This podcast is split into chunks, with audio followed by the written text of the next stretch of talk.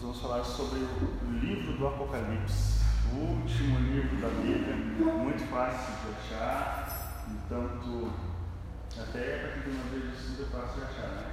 Só ir lá no final, a gente já me lembra do nosso primeiro imersão, falando de Gênesis, do início das coisas, no princípio, explicando o poder de Deus na criação, o propósito de Deus de criar a humanidade. E agora nós vamos falar do fim das coisas, das consumações, ou pelo menos introduzir esse livro, porque não tem como a gente falar de todo o livro do Apocalipse em uma hora, uma hora e meia. Não tem como. Então a gente precisa primeiro de atenção e outra vontade de aprender algo desse livro. Porque ninguém aprende se não tiver vontade, se não tiver paixão, gosto por esse livro. Né? É um livro que todo mundo chega, passa uma leitura bíblica, chega nele, parece que a porta está fechada e é difícil de entrar porque o cenário muda e se a gente ler parece que vai atrair tudo aquilo de mal, dos agudos, das maldições, das catástrofes que são os livros. Mas não é tão, não é um bicho de sete cabeças, embora às vezes apareçam uns bichos de sete cabeças nesse livro. A gente precisa ler, Vamos fazer a leitura desse, do texto do livro para ficar gravado. Quem não tem, quem estiver em casa, abra sua Bíblia, vamos ter um tempo de meditar nesse livro, nessa palavra de Deus, em que encerra não só o Novo Testamento, como todo o enredo bíblico, toda a revelação bíblica agora vai se encerrar nesse livro, vai se concentrar, vai ser o ápice da história humana, o ápice da revelação e da vontade de Deus para a humanidade. Quem tem sua Bíblia, abre Apocalipse capítulo 1, versículo 1. Vamos fazer a leitura. A gente não tem pressa de ler para poder entender, entender o contexto. Revelação de Jesus Cristo que Deus lhe deu para mostrar a seus servos os acontecimentos que ocorrerão em breve. Ele enviou um anjo para apresentá-lo a seu servo João, que relatou fielmente tudo que viu. Este é o seu relato da palavra de Deus e do testemunho de Jesus Cristo. Feliz é aquele que lê as palavras dessa profecia, e felizes são aqueles que ouvem sua mensagem e obedecem ao que ela diz, pois o tempo está próximo. Essa carta, ou esse livro, como a gente chama, ela é formada no estilo de carta, com a apresentação do autor, com destinatários claros, que a gente já vai ler aqui, e tem já uma promessa e uma prática que é muito importante na vida da igreja, tanto dos primeiros ouvintes quanto da nossa, uma prática que a gente quase não faz. Eles direcionavam as cartas para determinada comunidade. Aquela comunidade, nem todo mundo era alfabetizado, então era necessário que alguém apto que soubesse ler leria a carta para a comunidade a comunidade sentada, em pé, não sei, ouvindo atentamente as verdades dessa carta, dessa revelação.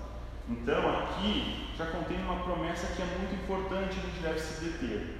Bem-aventurados ou feliz é aquele que lê e aqueles que ouvem a mensagem e obedecem. Então, é uma promessa que para aquele que está em pé lendo e para aquele que está sentado ouvindo e também que vai colocar em prática. O Apocalipse não é um livro de somente instruções de mandamentos, mas ele vai é um livro profético que aponta para as coisas futuras, para coisas que eram, para coisas que estavam acontecendo. Então, por se tratar de um livro atemporal, a gente precisa redobrar nossa atenção. Eu estava escrevendo sobre uma introdução, mas não consegui encerrar tempo porque não era não vou falar todo o Apocalipse, né? Mas vamos lá. A minha primeira pregação foi sobre Apocalipse. Então o esboço meio que está na minha cabeça ainda até hoje. E o tema da pregação era, sei se estava chamada lá, a última mensagem de Jesus para a sua igreja. Porque a gente costuma dizer que a última mensagem de Jesus foi ir por todo mundo e pregar o Evangelho da criatura. Mas Jesus é assunto aos céus. Isso é uma, menção que a gente pouco faz na igreja, Jesus foi assunto, ascendeu ao céu, da mesma forma que ressuscitou, e a gente comemora na Páscoa a sua morte e ressurreição. A ascensão de Jesus também é algo memorável dentro da igreja cristã. Depois que ele vai aos céus, 96 anos aproximadamente, ele transmite uma verdade, uma mensagem para João, que é a carta ou livro do Apocalipse que já inicia com essa palavra revelação, que é o significado da palavra Apocalipse. Quando a gente fala Apocalipse, no contexto hoje, se colocar no Google, Apocalipse vai estar sinônimo de catástrofe, destruição e fim do mundo. Só que esse não é o significado da palavra Apocalipse. Eu até numa introdução minha eu coloquei lá. Assim como nós temos uma palavra parecida que a gente usa bastante e soa um pouco parecida com o Apocalipse. A gente tem a palavra eucalipto. Não tem nenhuma ligação com o Apocalipse, né? O, eucalipto quer dizer boa sombra, porque a árvore faz uma boa sombra. Isso em grego. Igual o evangelho, que é boa notícia, o eucalipto aqui é uma boa sombra. Pegou a ideia, o som da palavra? Agora, Apocalipse é tirar a sombra. Por isso, a ideia de revelar, tirar o véu que deixa algo oculto. Então, é trazer da escuridão, do oculto, algo à luz, a claridade, nos revelar o sentido. Então, Apocalipse não é um mistério oculto que ninguém entende. Porque há tanto mito com o Apocalipse que as pessoas pensam que ali há códigos, segredos de Deus para revelar alguma coisa. Não é segredo, já é a própria revelação de Deus para o seu povo. Porque Deus ama a sua noiva e nenhum noivo apaixonado escreve uma carta que a noiva não entende. Certo? Por que, que Jesus, o noivo, entregaria uma carta para a sua igreja e ela mesma não fosse entender ou fosse algo oculto. Não, ele vai revelar as suas boas intenções acerca da sua noiva. Então é com esse pensamento que a gente precisa olhar para o livro do Apocalipse, senão a gente vai ficar como mais um cristão que cresce, mas nessa parte do Apocalipse fica mirrado porque acha que Deus é um Deus mau que vai vir com um juízo iminente que vai acabar com todo mundo. Não é bem assim que as coisas vão acontecer. Dito isso, tem uma linguagem que o Apocalipse é escrito, a linguagem apocalíptica. Da mesma forma que Isaías, Ezequiel, Daniel falam em linguagens e símbolos, o João se utiliza dessa mesma linguagem.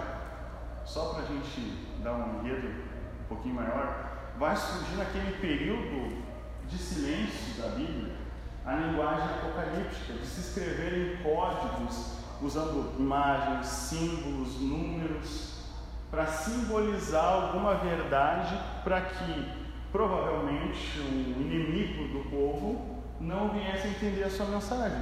Então, ao invés de falar que Roma é um inimigo, é um perverso, ele vai dizer que agora toda aquela sistema que se revolta contra Deus é como a Babilônia lá de Nabucodonosor. Então ele vai chamar essa Babilônia para o tempo presente de João. E todos vão entender que esse símbolo da Babilônia é a Roma que estava perseguindo os cristãos. Porque o enredo do Apocalipse, quando João escreve, a igreja está passando por uma forte perseguição. Imagina a igreja do ano 95 depois de Cristo, sendo perseguida por um imperador que era Domiciano. Domiciano, como é que era o nome dele? Domin, Dominis, Dominis, Domiciano. Esse cara aí, ele era um pouco pior que o Nero, ou um pouco melhor, empata. Então a gente tem a ideia do Nero lá em 64, perseguindo a época de Paulo, agora a gente tem esse carinha perseguindo a igreja na época de João. Está perseguindo tanto que o João está onde? Está na ilha de Patmos, isolado, enquanto muitos estão perdendo a vida, como vai ler em uma das cartas que foram mortos por causa dessa perseguição.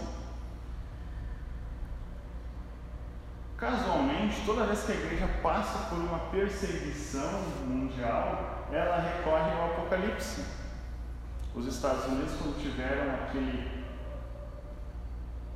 ataque terrível em 11 de setembro de 2001, voltaram-se para o Apocalipse e muitos pastores, as igrejas só pregavam Apocalipse. Se voltou os olhos para o Apocalipse, meu Deus, é o fim do mundo. Sempre na história da igreja, quando acontece uma perseguição ou algum problema, uma catástrofe, a gente se volta para o Apocalipse.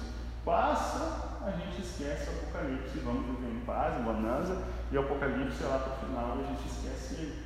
Mas ele tem uma mensagem de Jesus para a sua igreja perseguida, para a sua igreja sofredora, uma palavra de ânimo, de encorajamento e também doutrinária, porque ele vai destacar que para receber algum, alguns benefícios eternos, determinados tipos e práticas de pessoas não vão entrar, como ficarão de fora, os covardes, imoralmente sexuais, os ladrões, os feiticeiros vão ficar de fora. Então também é uma carta doutrinária. E ele está falando para a igreja, quando ele diz que covardes, imoralmente sexuais, uh, feiticeiros, idosos, dentro da igreja. Então é uma carta dentro da igreja, são assuntos que aconteciam dentro da igreja. Então a gente olhar, não, isso aqui são as pessoas do mundo que vão ficar de fora. Não, ele está falando para comunidade. O João, vamos ler a visão, ou o primeiro contato de João, versículo 4. Eu, João, escrevo às sete igrejas da província da Ásia. Graça e paz a vocês da parte daquele que é, que era e que ainda virá, dos sete Espíritos que estão diante do seu trono, e de Jesus Cristo. Ele é a testemunha fiel destas coisas, o primeiro a ressuscitar dos mortos e o governante de todos os reis da terra. Toda glória seja aquele que os ama e nos libertou de nossos pecados por meio de seu sangue. Ele fez de nós um reino de sacerdotes para Deus, seu Pai.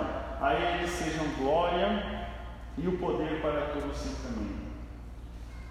Vejam, ele vem com as nuvens, o céu e todos o verão, até mesmo aqueles que transpassaram. Todas as nações da terra se lamentarão por causa dele. Sim, amém. Jesus dizendo: Eu sou o Alfa e o Ômega, diz o Senhor Deus. Eu sou aquele que é, que era e que ainda virá, o Todo-Poderoso. E o João, irmão e companheiro de vocês, no sofrimento, no reino, na perseverança, estava exilado na ilha de Patmos. E era o dia do Senhor, versículo 10. E me vi tomado pelo Espírito. De repente ouvi atrás de mim uma forte voz, como um toque de trombeta. E a, e a voz dizia: Escreva no livro tudo o que você vê e envie-o às sete igrejas das cidades de Éfeso, Esmirna, Pérgamo, Tiatira, Sardes e Laodiceia. O João, agora no caráter profético, vai escrever. E ele também vai escrever para igrejas que provavelmente ele pastoreava. Lembra que a gente falou que João pastoreou a cidade de Éfeso? Então, como ele era um dos últimos apóstolos, exercia também uma autoridade sobre essa pequena região, não eram muito distantes próximo também lá de Colossenses, de Colossos, né? Então, o João exercia essa função. E ele agora está tendo essa visão, ou esse contato com o Senhor Jesus depois de muito tempo. E a mensagem que ele vai transmitir a essas sete igrejas. Primeiro que o número 7 já vai aparecer muitas vezes no livro do Apocalipse porque a linguagem exigia que salientasse alguns símbolos para transmitir uma mensagem. Então, os setes que vão ser usados nesse livro vão simbolizar a totalidade daquilo que está se falando, agora a totalidade da igreja. Porque ele poderia falar para toda a igreja do mundo inteiro, de todas as épocas, essa mensagem vai ser útil. Mas é aqui ele está escreve a mensagem às sete cidades. Poderia acrescentar oito, mas não, sete para simbolizar, para nos comunicar que é para toda a igreja, para todo tipo de crente ouvir essa mensagem.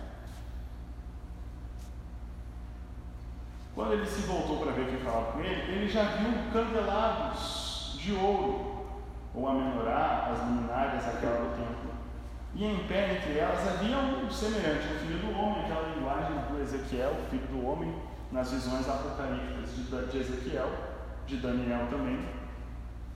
E esse homem seria e é Jesus. Ele vestia um manto comprido com uma faixa de ouro no peito, e a cabeça e os cabelos eram brancos como a lã, como a lã e como a neve, e os olhos como chamas de fogo. Os pés eram como bronze escolhido, refinado numa fornalha, e a sua voz ressoava como fortes ondas do mar. Na mão direita tinha sete estrelas, e na sua boca uma espada afiada de dois lados. A face brilhava como o sol ao meio-dia.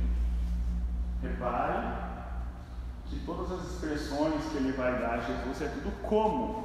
Não tem como se referir a Deus ou a Jesus nesse formato glorificado de uma maneira exata, apenas um comparativo.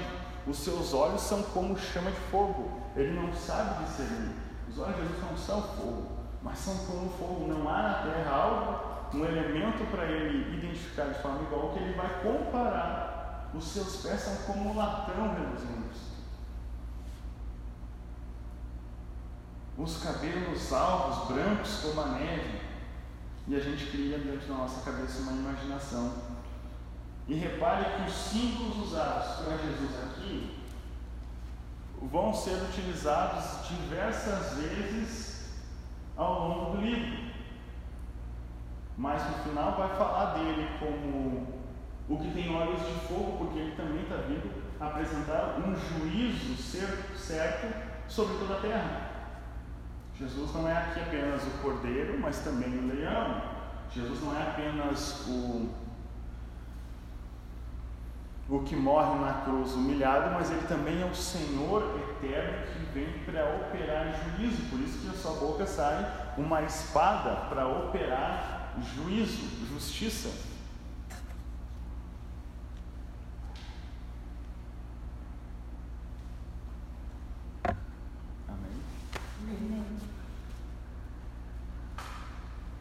Quando ele olha para a face de Jesus, ele cai como morto porque imagino que deve ser algo extremamente sobrenatural. Imagine nós olharmos para o rosto de Jesus, não tem como sem cair ao chão como morto. Carne não consegue ter contato com a eternidade. E João cai como morto, desfalece, tamanha presença e agora de olhar Jesus nos olhos, coisa que Moisés queria e desejou. Quando ele viu, caiu e ele pôs a mão direita sobre João. Não tenha medo, eu sou o primeiro e o último. E esse título de Jesus a gente vai ver lá no, final do livro. E também Jesus é aquele que João apresenta como o Verbo que era antes da criação, ele estava com Deus. Então Jesus já é o primeiro e também o último. Não que Jesus tivesse um início e vai ter um fim, mas para a nossa mente saber que ele sempre foi. Antes de tudo ele já era, e antes e, e depois, no fim de todas as coisas, ele vai continuar sendo, porque ele é o primeiro e último, o Alfa e o Ômega. Aquele que foi morto, mas agora está vivo para todo sempre. Tem as chaves da morte e do mundo dos mortos, a chave do inferno e da morte. Jesus controla rege, a morte, o inferno, ele tem poder porque Ele também tem o poder da vida. Portanto, escreva essas coisas. E ele vai já dar o significado que aqueles candelabros, aquelas menoração,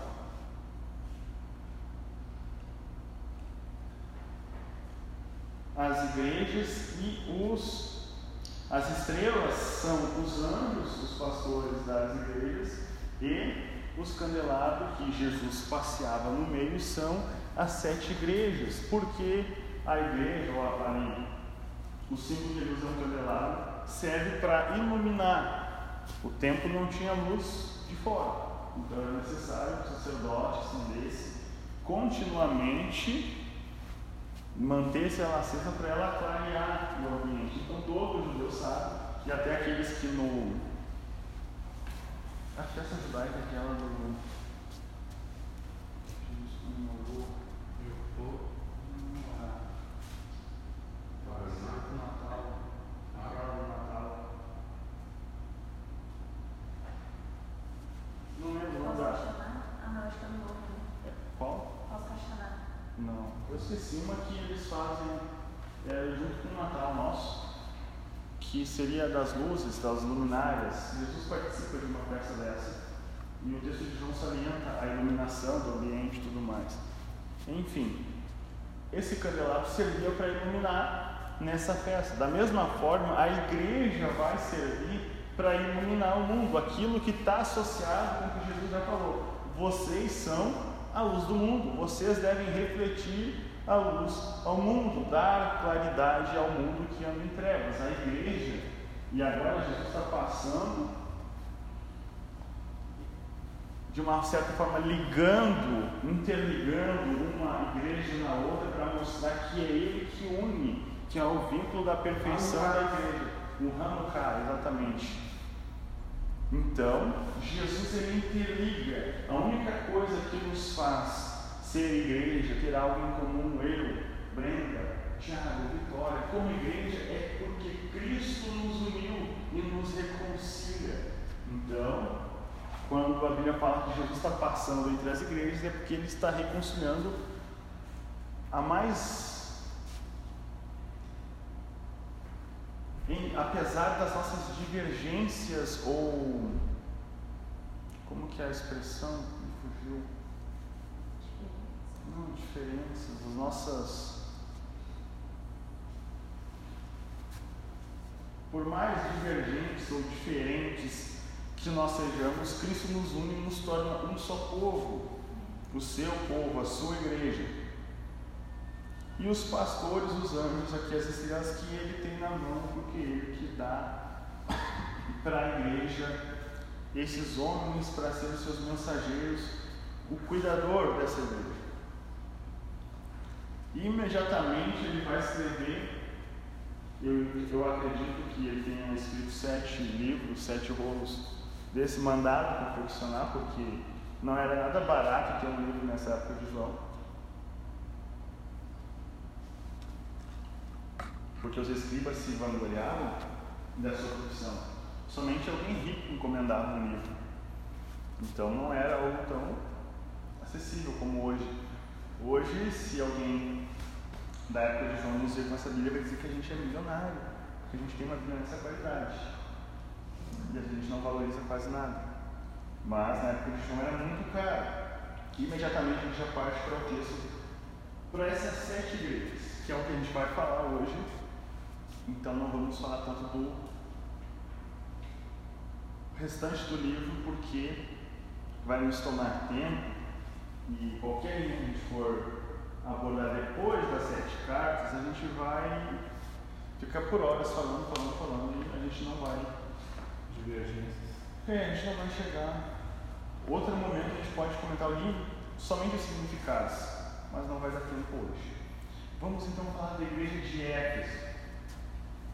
Qual que é a característica principal da igreja de Éfeso? Pergunta aqui. Pode responder. Resposta errada. Eu até peguei, fiz uma tabelinha e peguei uma pronta já. A gente conhece muito porque todas elas recebem primeiro uma apresentação de Jesus. Jesus se apresenta para a igreja, ele elogia ou repreende, ele dá uma instrução e ele faz uma promessa. Isso é interessante, porque a gente vai ver ele trazendo individualmente para cada igreja, e isso nos é muito útil para aplicar hoje na, nossa, na vida da nossa igreja. Quero explicar? Ô, Davi.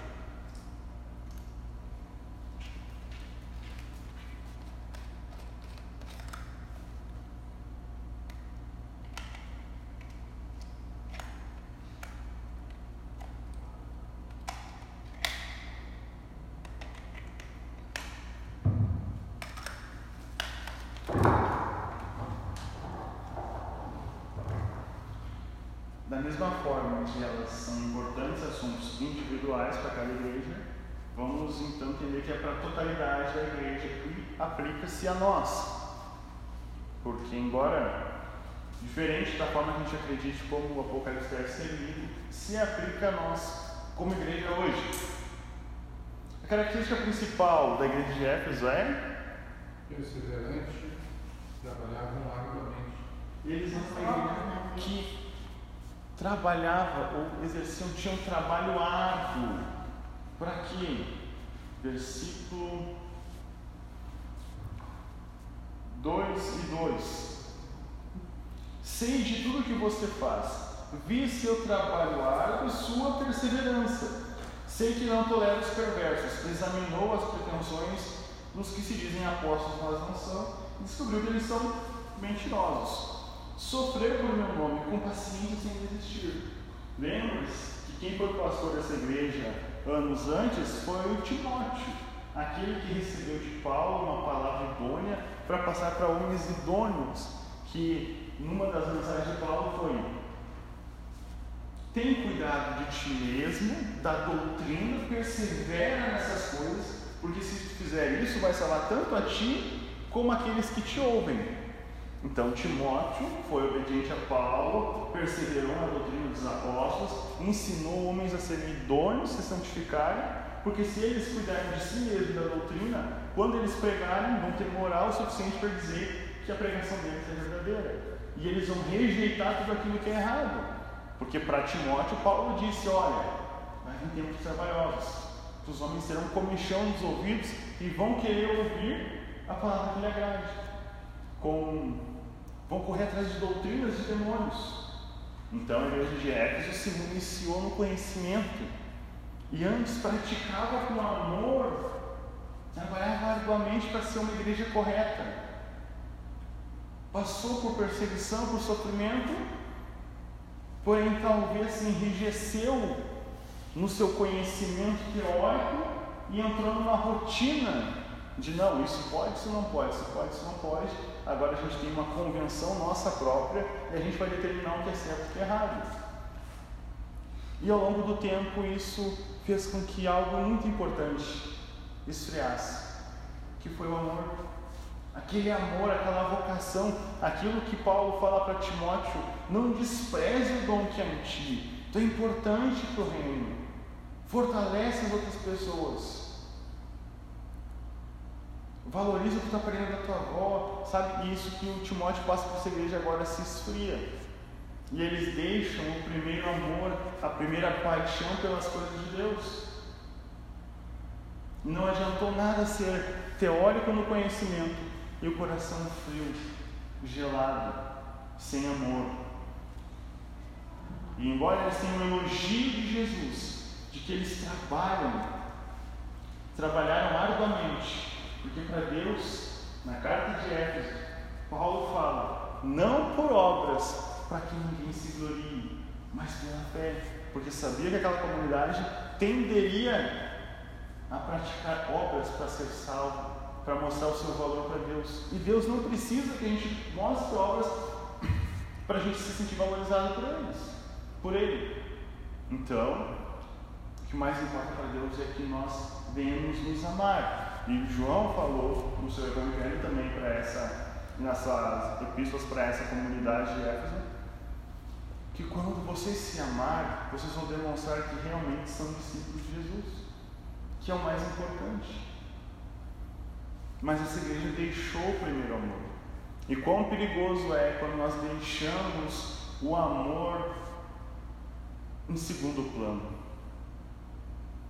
Paulo fala para os Coríntios: o amor, a esperança e a fé. Essas três coisas são importantes. Mas o mais importante, é que vai permanecer, é o amor. Se eu não tiver amor, eu posso dar o meu corpo para ser queimado vivo. O que, que Paulo está dizendo? Eu posso fazer as coisas mais, as obras mais maravilhosas no prol. Mas se eu não amar, eu sou como aquele sino que só bate, sabe, xoxo. Eu preciso amar. E o amor, ele vem quando Desculpa, estou com uma tosse de fusca velho, mas isso vai passar. Quando nós temos o Espírito Santo, porque o Espírito Santo derrama o amor de Deus em nosso coração. Quando eu amo a Deus de todo o meu coração, alma, força, entendimento. Quando eu sei que Deus me amou, eu também demonstro amor. E nós precisamos buscar esse amor para o nosso coração. O amor por Deus acima de todas as coisas e do próximo, isso resume toda a lei. E Jesus é prático, ele precisa que nós voltemos ao primeiro amor. Contudo, tem uma queixa contra você que abandonou o amor que tinha no princípio. Você veja onde caiu e arrependa-se. Volte a praticar as obras que no início praticava. Qual que é a sua versão? É uma versão diferente? A minha versão diz assim: Lembra-te de onde caiu, como é que diz? Contra você, porém, tenho isto: você abandonou o seu primeiro amor. Lembre-se de onde caiu, arrependa-se e pratique as obras que praticava no princípio. Se não se arrepender, virei a você e tirarei o seu candelabro do lugar dele. Lembre-se de onde caiu. Isso não traz à memória a história do filho pródigo, que deixou, ignorou o amor do pai, em troca de dinheiro, e se retirou para um lugar muito distante, que ouviu aquela palavra, a história em Lucas 15. Mas caiu em si e lembrou-se da casa do seu pai. Agora Jesus quer que essa igreja que perdeu o primeiro amor, abandonou as primeiras práticas, bases da fé, lembre-se onde foi que ela errou dentro da casa e arrependa-se, faça o caminho de volta para praticar obras, mas agora obras, frutificar, viver. É a obra que Tiago fala agora, porque eu tenho coração cheio de amor, é óbvio que eu vou praticar boas obras. Eu não vou praticar mais obras para ser visto, mas eu vou praticar obras porque eu tenho gratidão dentro de mim, tenho convicção do amor do Pai na minha vida. É consequência da minha vida cristã, não a prioridade da vida cristã. Enfim, isso a gente já falou bastante esse ano. Do contrário, eu vou tirar, vou remover o candelabro de vocês. Se essa igreja ouviu ou não a mensagem de Jesus para ela, o certo é que hoje só tem ruína dessa cidade. Não sobrou mais nada. Foi removida, não lembro que época. Da igreja de Éfeso só sobrou, só sobrou o tanque batismal. Não tem mais nada.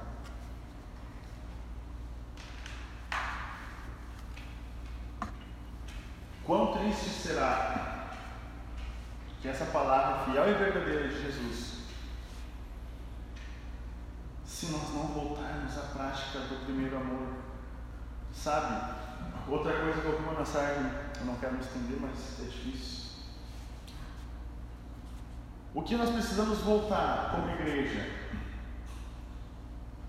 é olhar lá para Deuteronômio, lá para os princípios de Deus com Israel.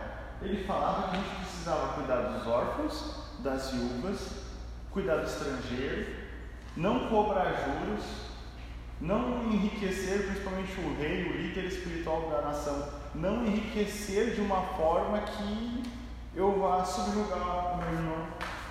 É um princípio lá de Deuteronômio e serve para a igreja de hoje. De que nós devemos voltar como igreja cristã às primeiras práticas do cristianismo, que é cuidar dos órfãos e das viúvas nas suas necessidades, viver uma vida sem corrupção, sem riqueza ilícita, como aquela oração no final de Provérbios. Deus não me dê nem muito para que eu esqueça de ti, e também não me dê pouco para que eu roube e envergonhe teu nome. Mas eu tenho uma vida modesta. E a igreja de hoje precisa viver uma vida modesta, como Paulo aconselhou Timóteo no, na sua carta. Porque a igreja, em muitos lugares da nossa geração, vive uma ostentação. E a gente não percebe. Porque daqui a pouco entrar um pobre, um necessitado na igreja, vai ser algo, nossa, que novidade, um pobre na igreja. Porque em alguns lugares a igreja é da, a igreja é da elite. E a prática principal do cristianismo é cuidar do pobre e da viúva. Não, não é assistencialismo. Mas é algo principal da igreja que se perde. Não estou dizendo que a igreja tem que ser simplesmente assistência, prestar assistencialismo à sociedade, porque a missão principal da igreja é cuidar do pobre. Não, mas é uma das bases que a igreja precisa voltar. Precisa voltar também, obviamente, a pregação da cruz. Esses os pilares que fazem o amor esfriar na igreja. A falta da pregação da cruz e falta de cuidar do pobre da viúva, do necessitado nas suas aflições. Do contrário, Deus vai remover. Mas é isso. Que você odeia as obras dos Nicolaitas, como eu também odeio. Jesus fala: olha, embora você está rateando comigo, há chance de retorno, você precisa se arrepender, e o caminho do arrependimento é inevitável, não tem como prosseguir na vida cristã para qualquer coisa sem o arrependimento. Mudança de mentalidade, de comportamento, de direção. E aqui Jesus fala que odeia as práticas de alguns hereges.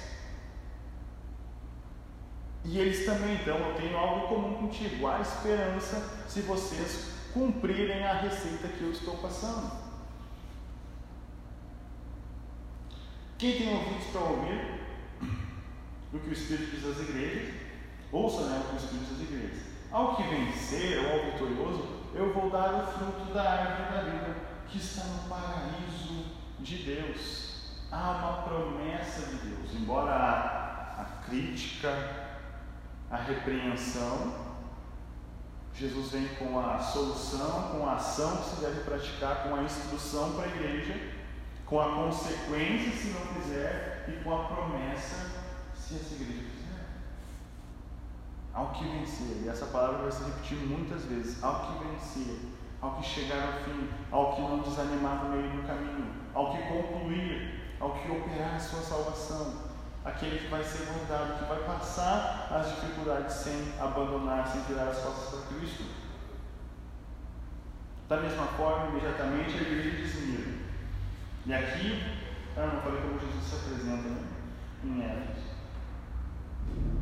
Para Esmirna.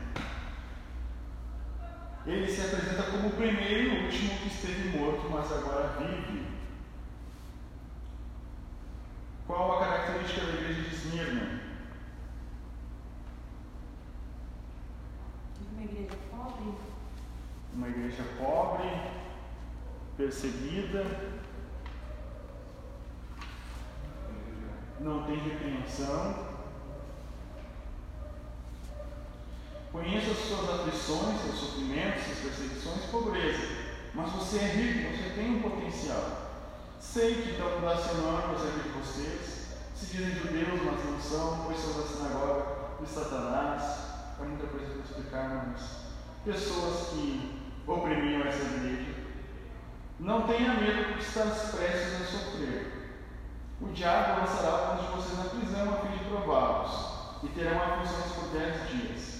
Mas se você permanecer fiel, mesmo diante da morte, eu lhe darei a coroa da vida. Diz a história que foi dessa igreja que teve pessoas morrendo, se não me engano, Policarpo foi pastor de Esmirna e ele foi morto, praticamente assado dentro de um bezerro, de uma estátua de ouro. Esse tipo de tortura que o império causava nos cristãos. E essa igreja perdeu um pastor dessa forma. Então, para eles estavam muito na mente, ou eles estavam passando por medo de se manifestar como crente, de demonstrar ao mundo.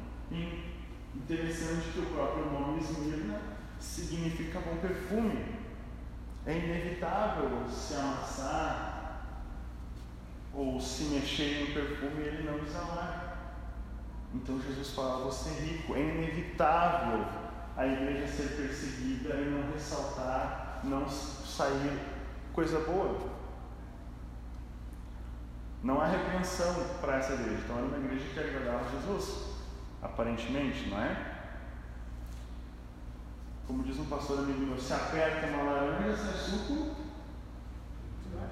se aperta um cristão, né? O que, que sai? Será que sai coisa boa?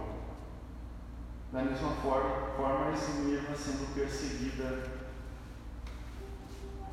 Mas Jesus fala: seja fiel até a morte. E ao medo de morrer por causa de Cristo. O que é mais valioso, a causa de Cristo ou a nossa vida? Isso falar é fácil, é muito fácil. Falar de ir até a morte, que a igreja foi até a morte, que no Coliseu matava, estrangulava, dava os tiques nas pessoas. É fácil falar, mas viver isso não é nada fácil. Porque a gente está muito no nosso conforto como igreja. E a gente não vê pessoas sendo perseguidas de verdade. De vez em quando o pastor é processado, só sai alguns milhões da conta dele e deu. Isso não é uma perseguição tão séria quanto de dar a vida, de perder o pescoço, essas coisas que aconteciam na igreja primitiva.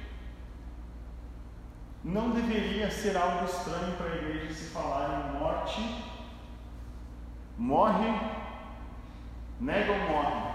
Não era para ser algo estranho para nós. Mas a nossa cultura é uma perseguição diferente, uma perseguição de pessoas que se intronizaram, né? introduziram na igreja, corromperam tanto o nosso altar que pregam um evangelho tão porcaria que corrompe os crentes de dentro para fora. Então quando a gente fala que ou nega ou morre, se torna algo, oh, morrer por uma causa de Cristo. Não tem um jeitinho brasileiro, não, é porque a gente está tão acomodado, tão confortável, a gente prefere ficar de boas, de pantufa, do que viver um evangelho que ou nega ou morre. Isso é novidade. Por isso, abrindo parênteses, pode ser que seja tão fácil para alguns aceitar a marca de, da besta, sabe? Abrindo parênteses, tá? Só vou abrir um parênteses, não é minha opinião 100%. Mas vai ser tão, parece tão fácil, porque vai ser algo tão normal que vai ter cliente que vai concordar. Então, quando a gente viu algumas leituras do Apocalipse, até filmes, ah, as pessoas aceitavam com tanta facilidade. Não é, é que foi tão corrompido a mente, a cosmovisão de mundo, que é mais fácil aceitar a mensagem diabólica do que viver pela causa de Cristo. Porque o Evangelho é tão pouco falado, e não lá fora, aqui dentro, dentro da igreja. A Bíblia é tão pouco lida que a cultura popular é mais importante do que a Bíblia. Então a gente aceita muito fácil. É uma verdade. Infelizmente. Porque ser perseguido já não é uma característica da igreja. As nossas perseguições às vezes é porque a gente faz um pouquinho de barulho, o vizinho incomoda, essas coisas pequenas, miúdas. Nada comparado à perseguição de verdade. Ah, fechou por, por questões sanitárias, é normal, a gente sabe, está vivendo uma, algo novo. Há um levante inimigo para que continue fechando as igrejas? É óbvio, aqui é a batalha final. E a gente vai ver a tentativa das forças das trevas em todo o Apocalipse tentando se levantar contra o povo de Deus. Isso não é novidade, é óbvio.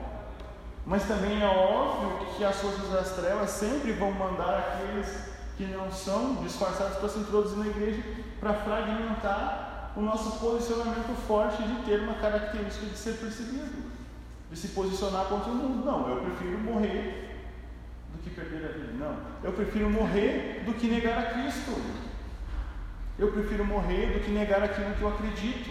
Mas a nossa cultura nos moldou a ser tão frágeis que isso é novidade. Ser fiel até a morte. Tem uma canção da época, né? Ser fiel até a morte.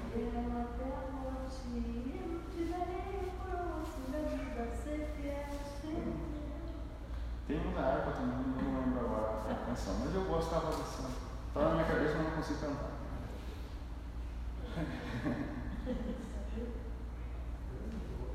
Aquele que vencer, o que persistir até a morte, o que for vitorioso não sofrerá o dano da segunda morte. Jesus, que é testemunha fiel, que é verdadeira, está comunicando essa mensagem, que é o primeiro e último, está garantindo para essa igreja: se for fiel até a morte, por causa da obra de Cristo, essa igreja não vai sofrer o dano da segunda morte. E a gente vai ver que a segunda morte, mais à frente do Apocalipse, significa a separação total e eterna de Deus, a condenação eterna. E essa segunda morte, o cristão que for fiel não vai passar por essa segunda morte. Amém? O que mais que a gente tem aqui? Esmirna. Vai receber a coroa da vida, certo? Ou não é aqui? Sim, Isso. é. Mesmo diante da morte, eu lhe darei a coroa da vida. Ser fiel a ponto de receber a coroa da vida. Ele tem todo um significado da coroa da vida. Para não estar na outra vida. Os corredores do, das Olimpíadas da época lá recebiam algo que também tinha esse nomenclatura de coroa da vida, mas algo que muito mais importante e aquilo que Paulo vai tratar de uma coroa. A todos quanto amam a sua vinda receberão a coroa da vida, e também fala quando está prestes a morrer, Paulo fala: Combati o combate, guardei a fé, desde já a coroa da vida, né, se não me engano essa expressão, está guardada, não somente a mim, mas todos que amam a vinda do Senhor. Uma coroa, um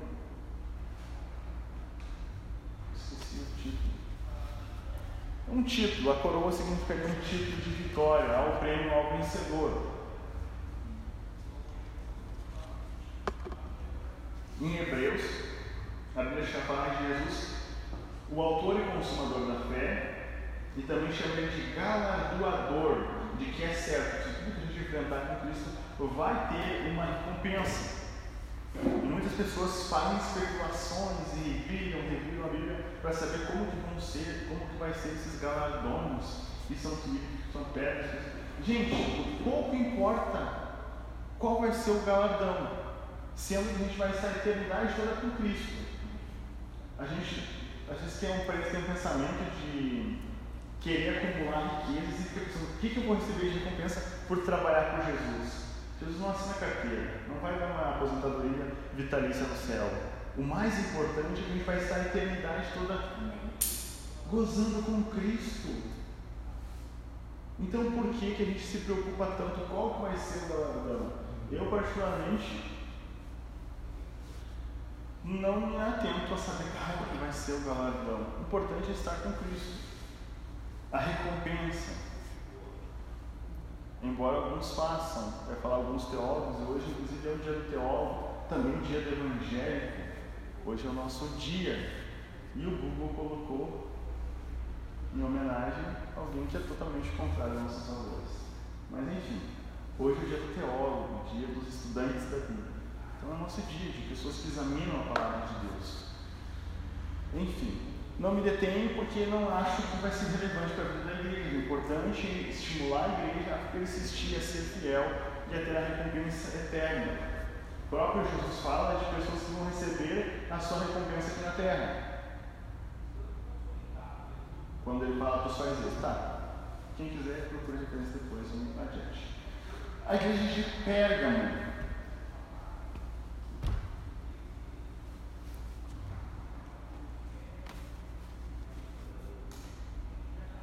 o significado é elevação.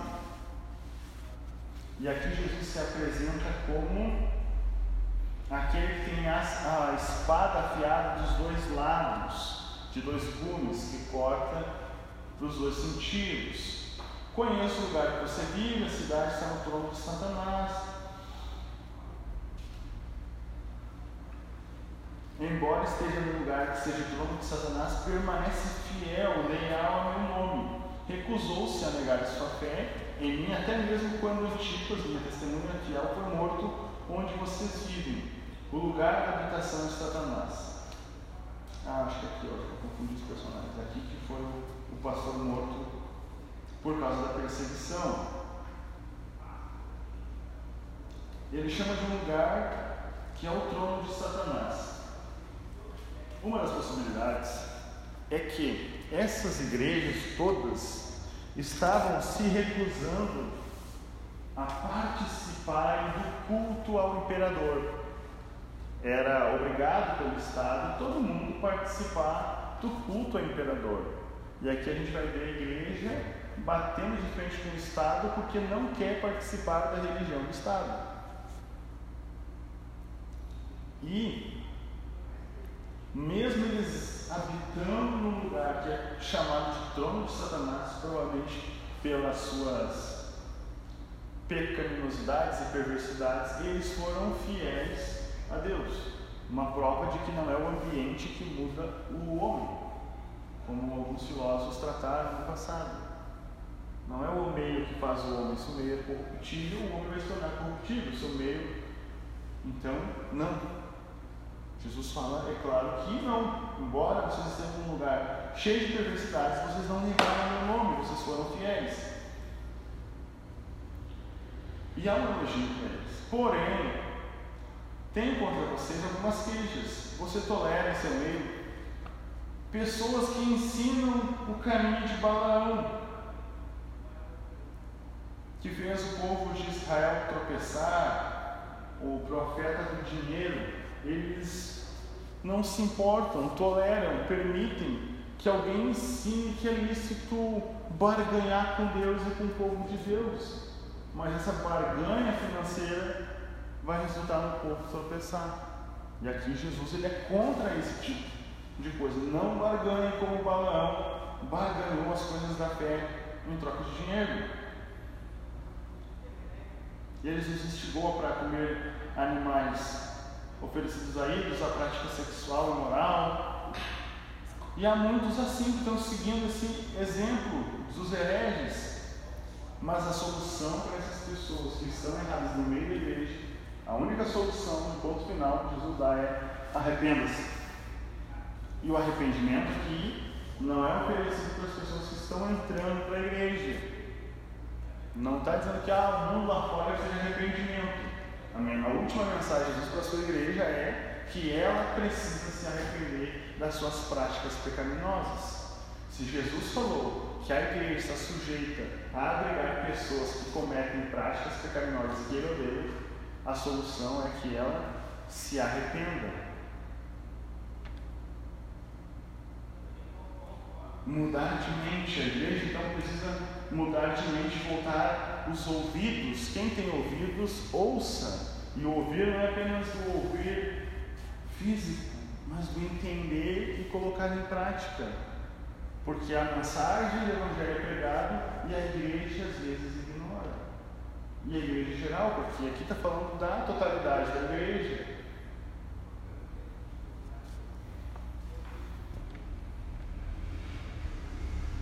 A promessa, a consequência. Se não se arrepender, eu vou vir como lutarei contra eles com a espada na minha boca. Se não se arrependerem, a palavra de Jesus vai combater, vai lutar. Jesus mesmo vai entrar em luta contra essas pessoas. Jesus vai ser inimigo. Se não se arrepender, ficar cego nos seus pecados, conscientemente, isso a gente chama de apostasia. É se tornar inimigo da cruz. O que Paulo fala, muitos têm se feito inimigos da cruz. Então, quando eu sei que está errado e continuo praticando essa prática, eu estou automaticamente me tornando um inimigo de Jesus. Jesus fala: se a gente continuar pecando deliberadamente, ele vai se opor, porque ele não aceita esse tipo de coisa. E a solução é o arrependimento. O vitorioso vai receber o que de Jesus? Uma pedra branca e nela estará gravado um nome que ninguém conhece, a não ser aquele que o recebe.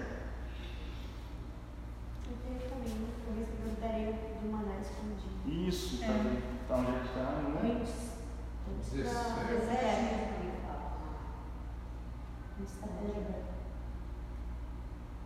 No 17 que tem o restaurador, ouça o que o de. Ah, darei um maná escondido ao que se arrepender, a porção. A gente lembra do que é o maná? Provisão de Deus no deserto, lá do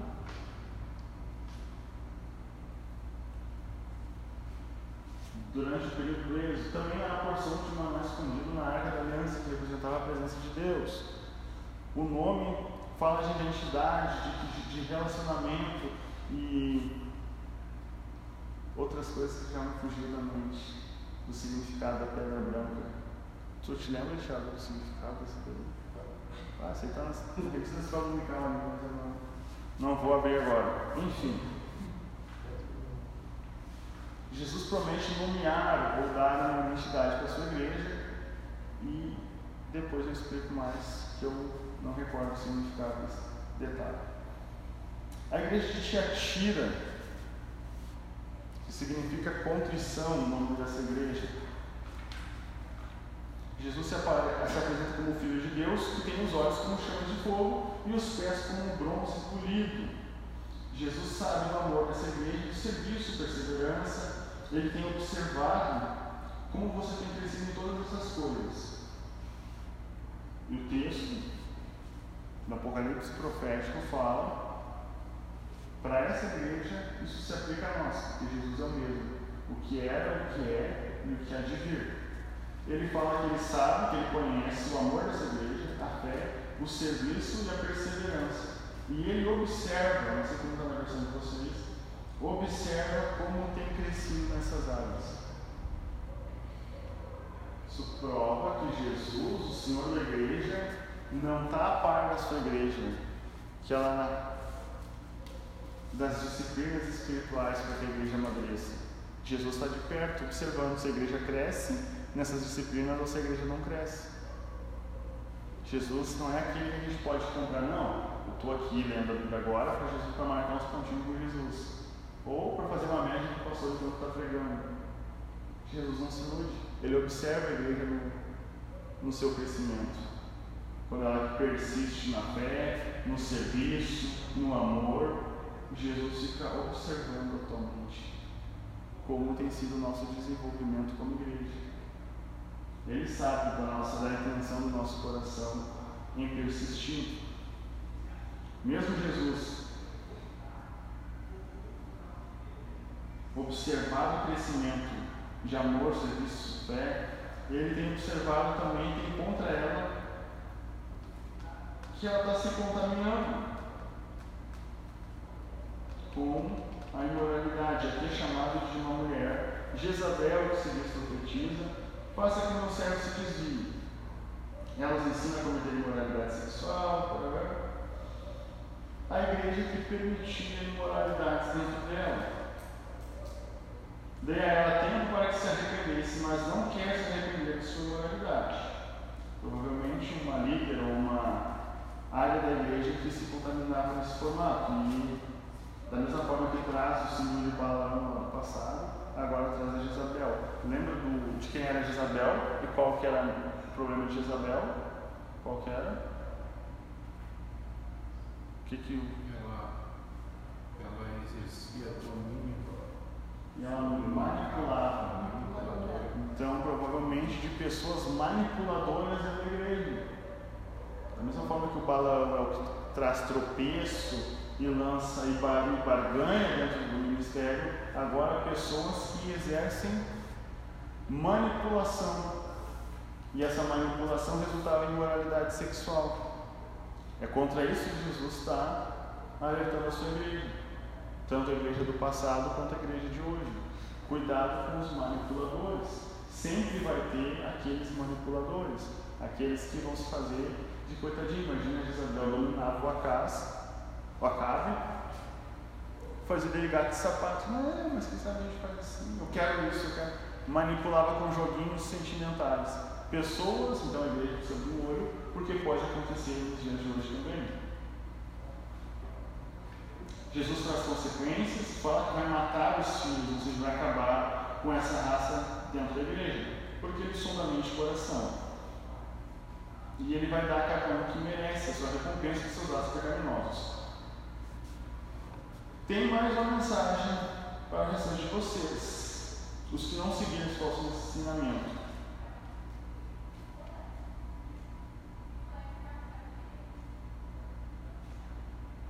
Jesus cobra que eles se apeguem firmemente ao que já têm, até que ele venha, ao vitorioso que me obedecer até o fim. Se apegar firmemente ao que eles já têm. O que, que eles já têm está lá no início, o ponto positivo crescimento na fé, no serviço, no amor na perseverança, na paciência. Então, essa igreja sofreu problemas de moralidade, aqueles que não se contaminaram precisam se permanecer, se apegar firmemente às práticas espirituais para continuar crescendo. É a solução para essa igreja e para nós em cenários possíveis também. E ao que vencer, darei autoridade sobre as nações, ele governará com cetro de ferro. Uma característica de Jesus lá no final do livro. Vai ter a mesma autoridade que recebeu do Pai e também lhe darei a estrela da manhã. Isso a gente vai ver lá no final do livro, quando chegar a recompensa para essa igreja. A igreja de Sardes. Jesus se manifesta como aqueles que têm os sete Espíritos de Deus, é isso? E as sete estrelas.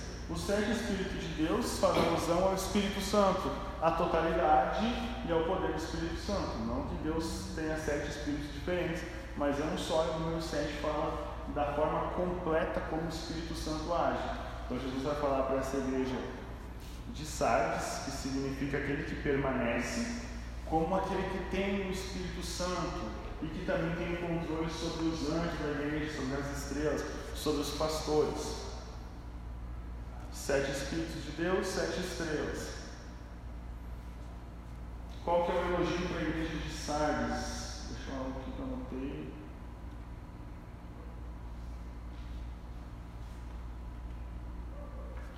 Há alguns em Sardes que não se mancharam com as suas roupas com o mal. Por quê? Ah, essa aqui é a igreja que tem fama de que está vivo, mas está morto. Imagine só, a igreja tem fama de que está viva, mas está morto. Provavelmente é aquilo que Jesus fez lá em Mateus, Mateus 13, quando ele vai procurar figos em uma árvore que está cheia de flores, cheia de folhas. Se ela tem folhas, é para ter frutos.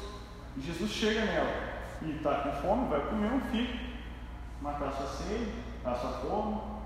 E ele chega naquela árvore bonita, cheia de folha, e olha, e olha, não tem fruto, só tem folha. Para que serve uma árvore frutífera só com folhas? Serve para nada, vamos tirar daqui, só está ocupando lugar na terra. Imagina uma igreja que tem nome de que está viva, mas está morta.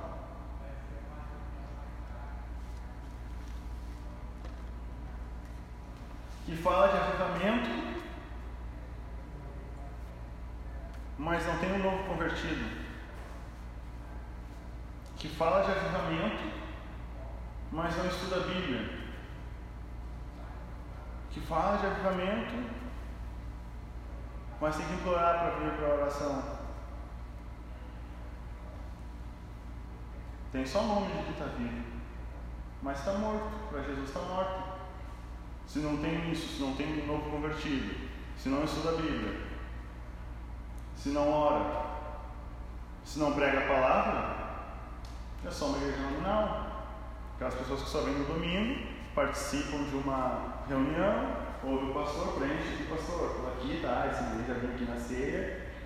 É capaz de tirar uma foto com o pastor, tira uma foto no ambiente da igreja, posta ali, ó, fiz a minha contribuição. Vem em um feriado para dar uma assistência para as crianças, dia das crianças, Natal, Páscoa, faz a sua contribuição e depois o pastor fala, não, eu na igreja esse ano, contribuí.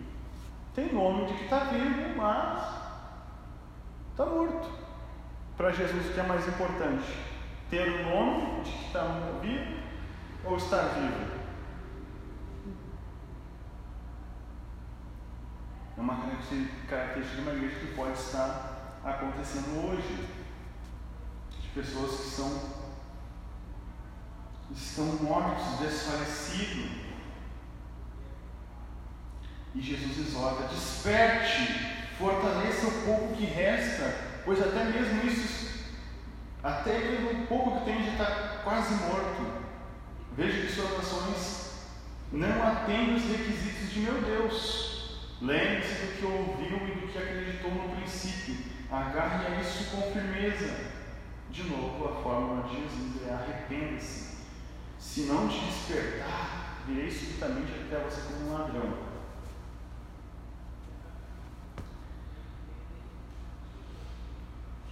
Jesus chacoalha essa igreja. Eles estão mortos, parece aqueles que participam da ceia lá em indignamente, sem conhecer, sem entender o que estão fazendo.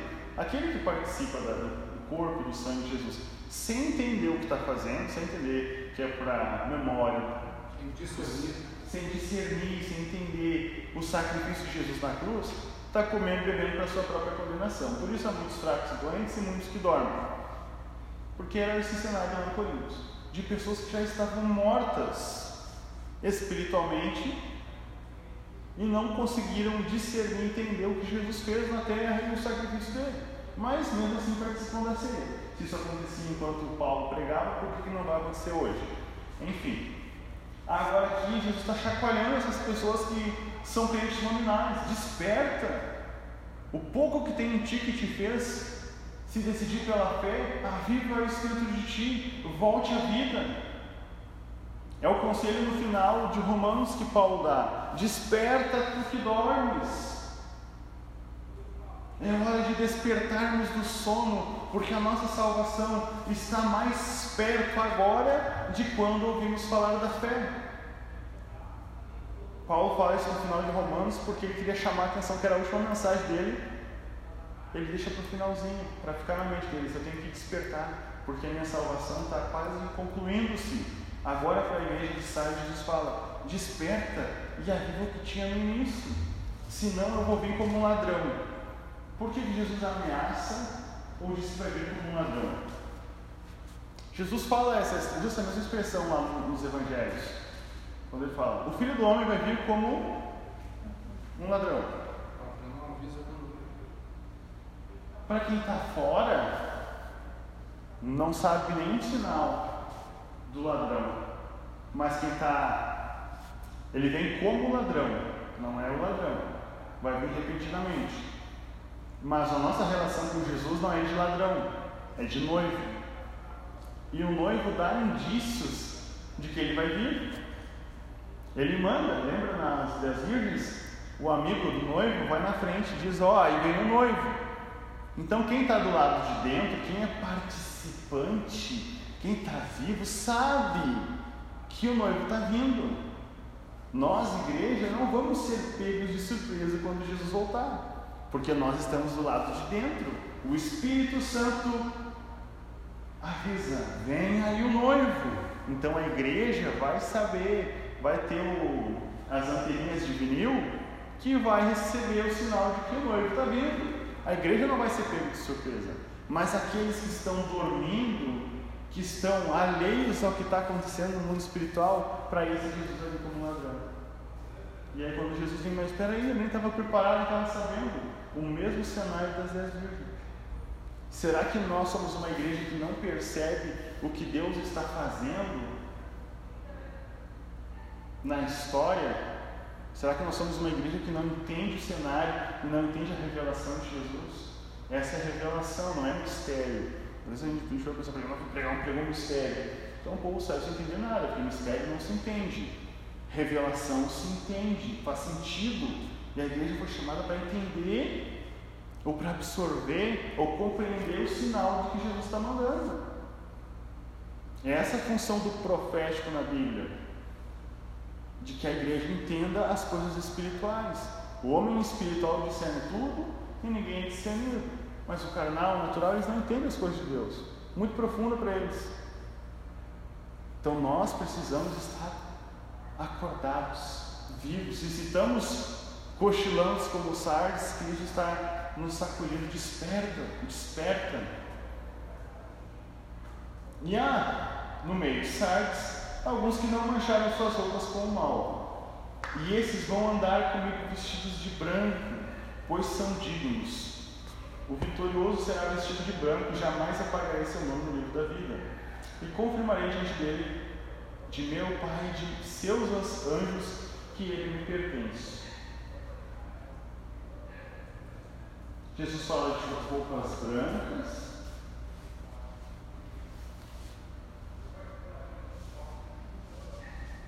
Que é certo que o seu nome vai ficar no livro da vida, que jamais vou apagar.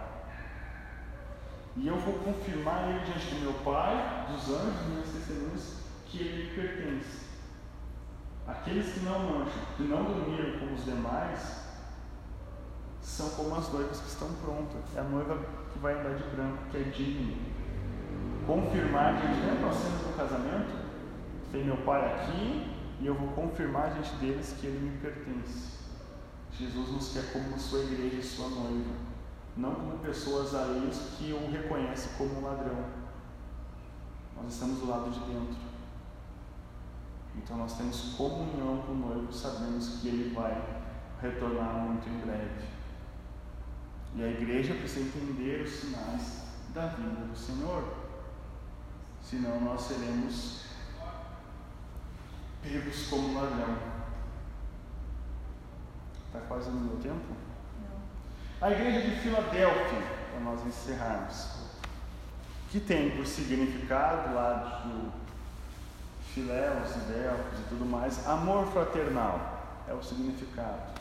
E aqui, agora, daqui para frente, a gente já conhece que pode saltear todos os significados, porque é o que mais tem pregação.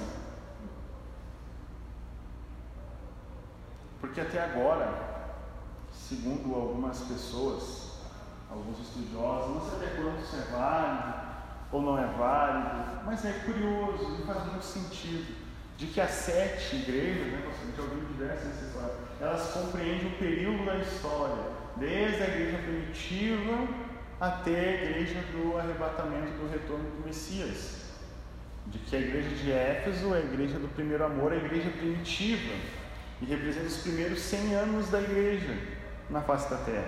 A igreja de Esmirna já vai ser aquela igreja que antes do império, os pais apostólicos da igreja, até o ano 313, em que a igreja não tem mais João, que ele morre no ano 95, 96, 97, e a igreja entra nos pais, os discípulos dos discípulos, né, os discípulos apóstolos, direcionam a igreja por cerca de 300 anos, 213 anos. Depois, a igreja de Pérgamo, do ano 313 a 538, que quando Constantino resolve, não, vamos parar de perseguir os cristãos, e como eles não param de crescer, vamos tornar eles, o cristianismo, a religião do Estado. E aí a igreja agora se funde com o Estado, e é praticamente obrigatório ser cristão. E a história da igreja compreende todo esse período. Depois a igreja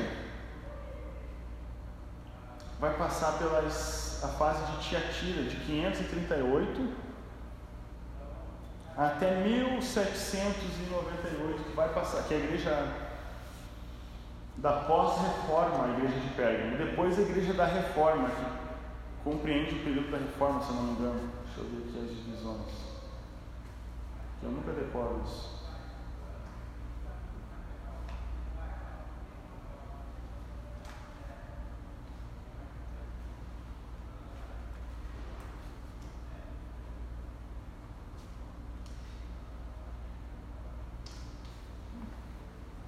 Isso. A igreja de Pérgamo.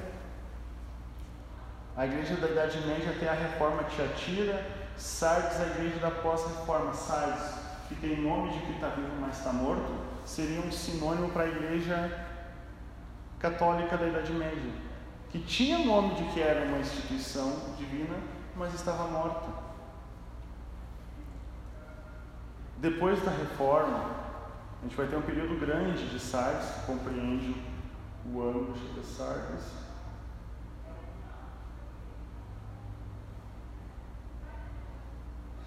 Mil setecentos a mil oitocentos e lá vai pedrada, mil oitocentos e trinta e três. E aí entra a igreja de Filadélfia, que seria a igreja do avivamento, que de 1833 até a nossa época, ou até o ano 1900 ali, que tem o período de avivamento e de, a igreja manda muitos missionários.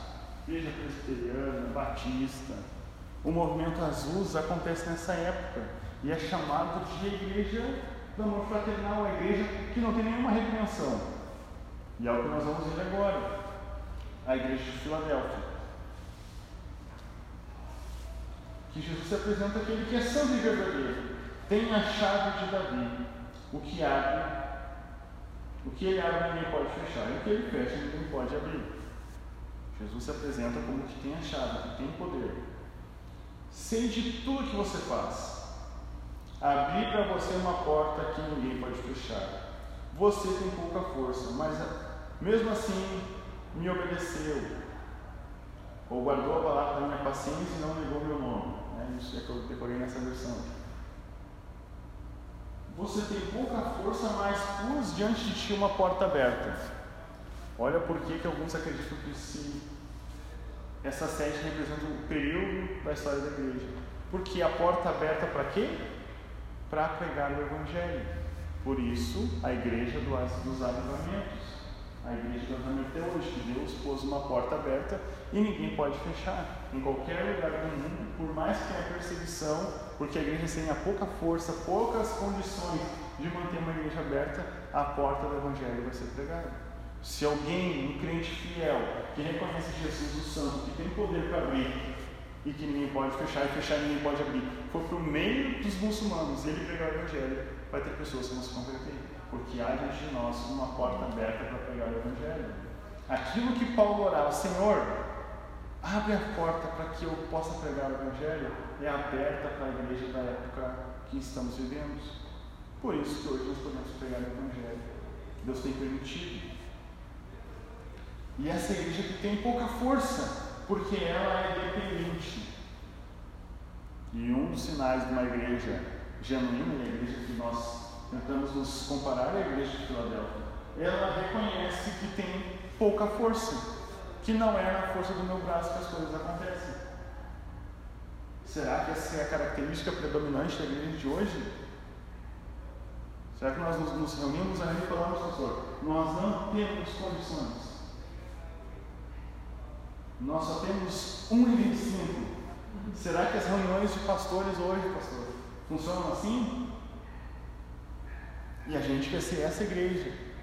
Bom, só interrompendo, sábado eu participei de uma reunião que eu provoquei. Porque eu sei como é que é a cena. Primeira oração. Então, então nós vamos começar a orar. Aí um sugeriu, então tá, então vamos começar em dezembro. Aí um outro disse, um outro ancião, não, mas dezembro é o mês que a gente viaja nessa de férias, vamos deixar para janeiro. Aí eu, aí eu entrei no tudo, né? Não, é para começar agora. Até o irmão, o pastor que vai ministrar semana que vem aqui, ele me deu um conselho. A gente precisava resolver uma situação Ah, estava de diversos líderes de jovens. E todo mundo dá essa desculpa. Não, eu tenho compromisso com isso, tenho que levar o cachorro para passear. E todo mundo disse que queria participar.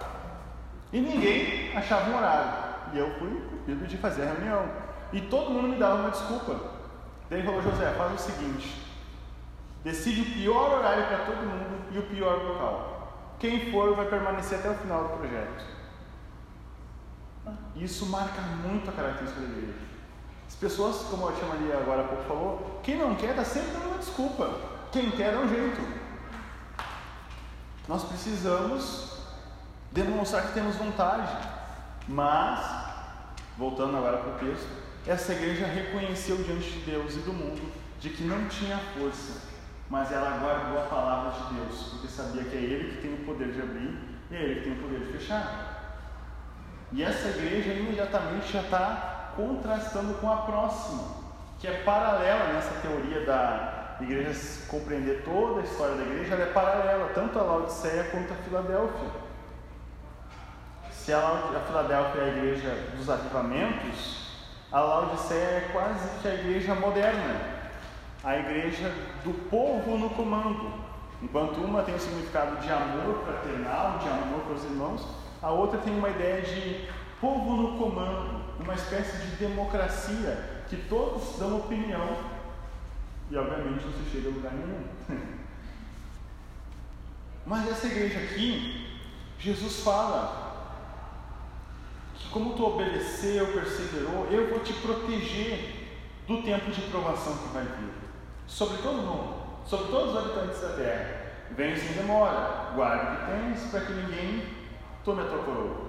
Ao que vencer, farei coluna do meu templo, de onde jamais sairá.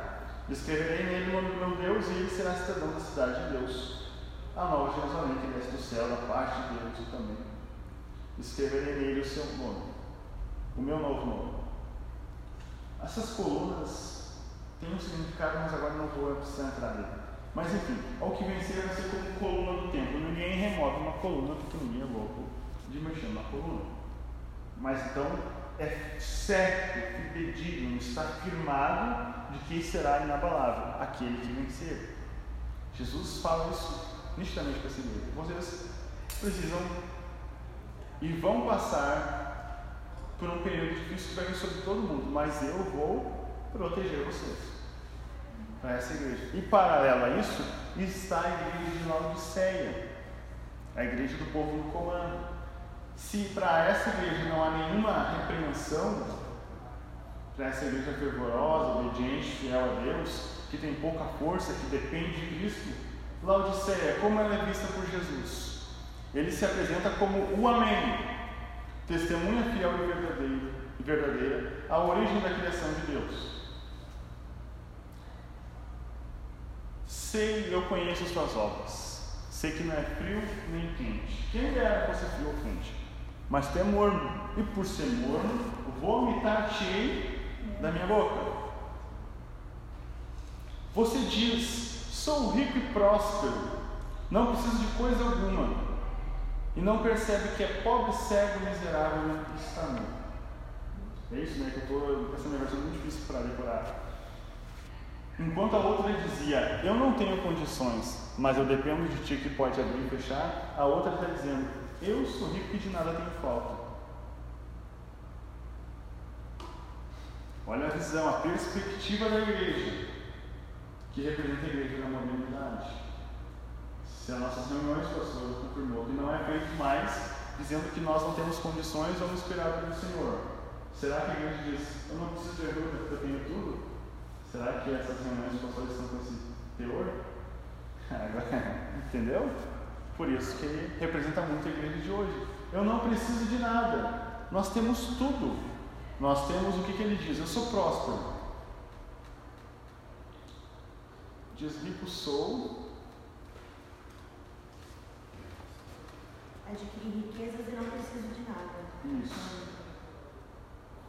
Porque eles dizem e acham que eles têm ouro, porque na cidade tinha bastante ouro. Roupas brancas, eles tinham as melhores tecidos para fazer confeccionar roupas.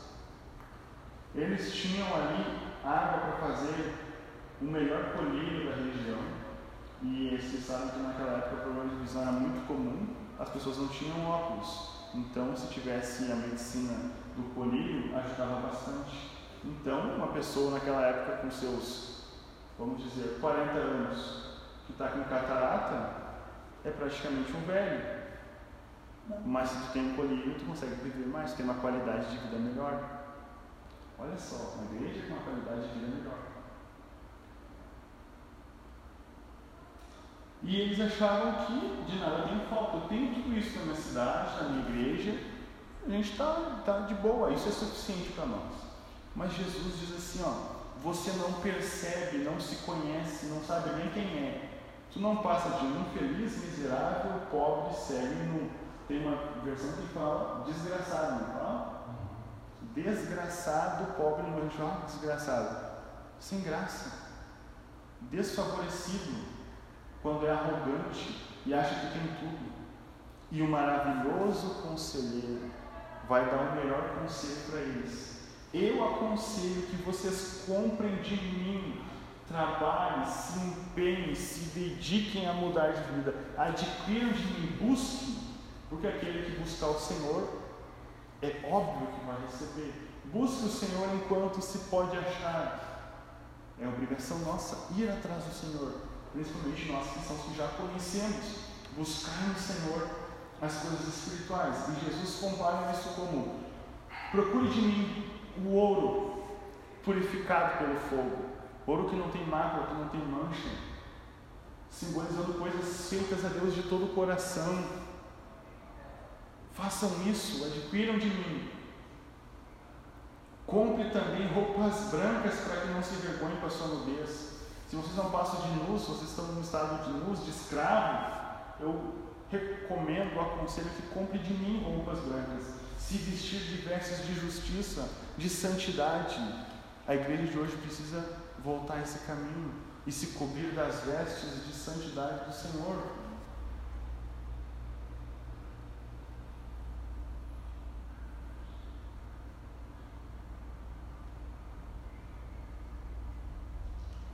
E colírio para aplicar nos teus olhos a fim de enxergar. Se eles se vangloriavam do colírio da sua cidade, físico, para ter uma qualidade de vida melhor, Jesus está falando eu te recomendo a comprar de mim o livro para que tu enxergue do ponto de vista que eu estou vendo. Que vocês estão totalmente errados. Que vocês precisam mudar de vida, de perspectiva. E Jesus não está falando isso para quem está lá fora. Ele está falando para a sua igreja, para a igreja de hoje. Por que, Jesus está fazendo isso para essa igreja? Porque ele ama, ele corrige, disciplina aquele que ama. Por mais moderna e autossuficiente que a igreja de hoje seja, que esteja sendo pobre, desgraçada, miserável, ela ainda é a igreja do Senhor. E Ele está disciplinando, está corrigindo e constantemente tem enviado seus profetas, pessoas para pegar a palavra do Senhor, para transformar essa realidade da igreja porque ele a ama. E ele vai mostrar ainda mais em alguns versículos o quanto ele ama. Por isso, seja zeloso e arrependa-se. Seja zeloso, dedique-se, busque as coisas espirituais. E além disso, se arrependa, mude a sua mente, a metanoia. Tenha uma transformação de mente. Transformar-vos pela renovação do vosso entendimento, para que experimenteis qual seja a vontade de Deus. Se faz necessário dia de hoje usar as lentes de Cristo, mudar sua perspectiva de mundanismo, de humanismo, de secularismo e voltar a ser uma igreja bíblica, zelosa pelas coisas de Deus. Quando a Bíblia fala de Deus ser zeloso, até eu li, acho que no domingo, ou não. Eu citei a profecia de Isaías lá sobre Senaqueribe. Ele fala, Deus fala assim. E o zelo da minha palavra vai fazer com que tudo isso que o disse se cumpra. O zelo do Senhor é em cumprir a sua palavra.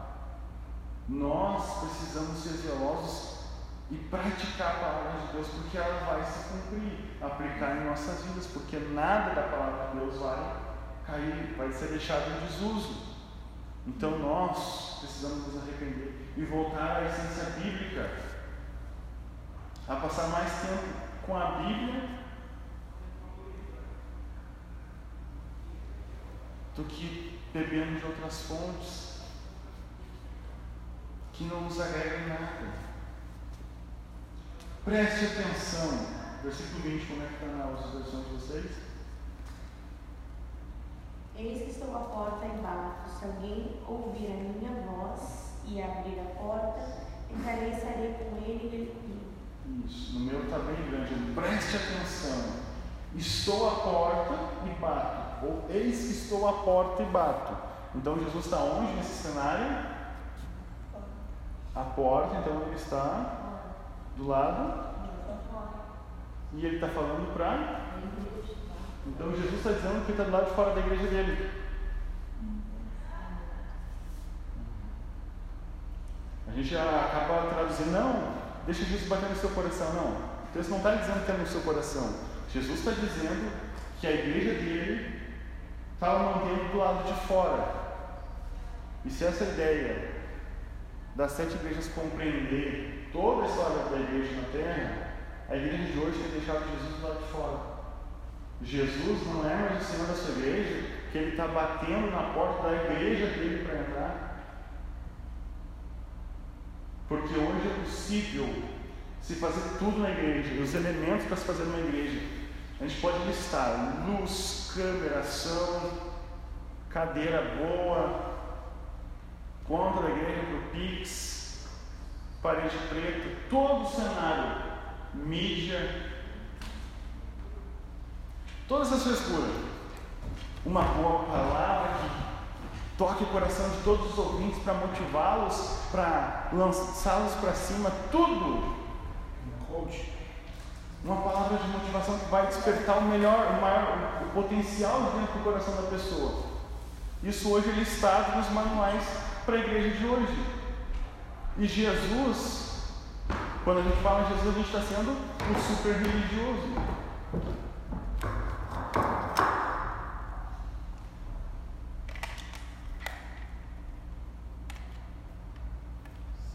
Jesus tem poder, tem poder.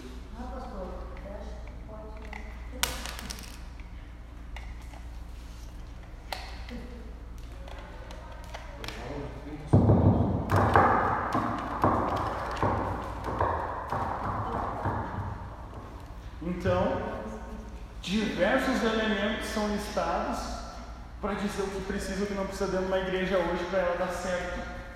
Só que a preocupação de Jesus não é que a igreja dê certo, porque essa igreja não precisava de nada. Tinha tudo. Só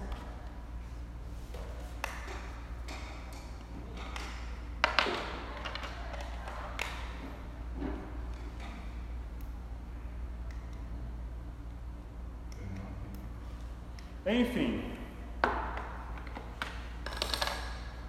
muita coisa listada e Jesus fica de fora. E se a gente fala que ah, está sendo super religioso, falando que Jesus está do lado de fora? Porque as pessoas estão cegas para Jesus, e Jesus não faz falta na vida de alguns.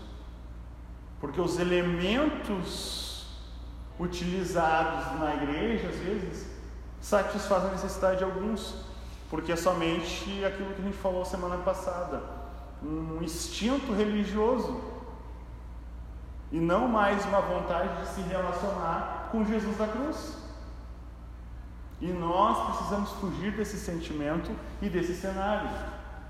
E Jesus vai dizer que Ele está à porta e nós precisamos permitir que Ele entre para fazermos uma refeição como amigos ou cearmos juntos, partilharmos a mesma mesa. E a gente sabe que na cultura da época sentar na mesa não é igual hoje, que a gente senta na mesa de restaurante com quem a gente nem conhece. Naquele tempo que eu estive viajando, sentei numa mesa, aí eu fui me servir, o cara sentou do outro lado. E aí, como eu já estava ali, sentei no mesmo lugar. Mas nunca nem vi na vida. E não verei novamente, se Deus quiser. Mas não conheço, a gente partilhou a mesma mesa.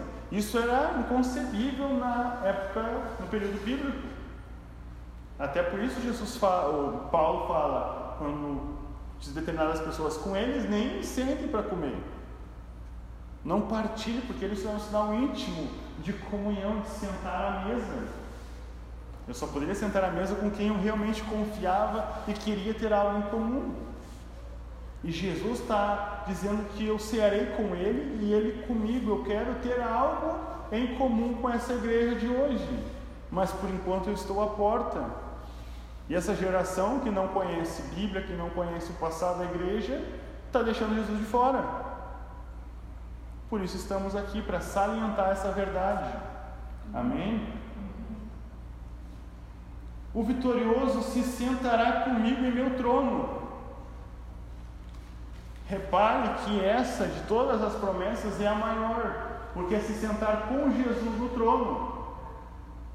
Aquilo que ele não concedeu para os filhos do trovão de sentar uma à direita e no outro à esquerda, agora para a pior igreja, a que só tem repreensão, tem um elogio, ele dá a maior de todas as promessas, porque ele quer ter intimidade. E parece muito com a igreja de hoje que Jesus quer ter intimidade mas ela não sabe como chegar à intimidade com Jesus. E por isso ele demonstra amor. A gente viu que períodos da história em que foi predominado pela, por igrejas históricas, igreja católica, não havia muito essa ideia de cultos mais voltados para adoração a Deus. Era um culto muito mais formal, mas a igreja de hoje carece de uma adoração muito mais íntima para poder reconhecer Jesus. Antes os nossos hinos, chama não eram como hoje de nós chorarmos e nos derramarmos. Era muito difícil isso porque eu cresci ouvindo Jair Pires no disco de vinil, sabe? O Chiadinho, Oséias de Paula. A gente não tinha tanta adoração como hoje de se quebrantar, de levantar as mãos. O culto era mais formal, embora a letra antes fosse muito mais bíblica do que a de hoje, que é um pouco mais bagunçada. Porque a geração de hoje tem uma necessidade diferente da outra. E Jesus sabe disso e ele fala que ama essa igreja. E que ele vai dar a maior promessa de se assentar. Ele trata a igreja hoje como um filhinho. Literalmente de colocar no colo. Carente. Ele demonstra esse amor. Mas ela também não foge do arrependa-se. Não é porque ela tem a maior promessa, é a mais carente, que ela vai continuar indiferente. Porque essa é a característica dessa igreja, não é nem quente nem fria. Ela é indiferente se ela está no templo adorando ou se está em outro lugar fazendo qualquer coisa. Ela é indiferente. E é a característica da igreja de hoje. É tão indiferente que um dos, nesses poucos meses, anos, se tornou quase indispensável um elemento do culto é o nosso celular. Porque é indiferente se a gente está no celular no banheiro ou no celular na igreja. É indiferente, é a mesma coisa. Não há reverência de que aqui é um lugar que a gente está adorando em sintonia com Deus. É indiferente.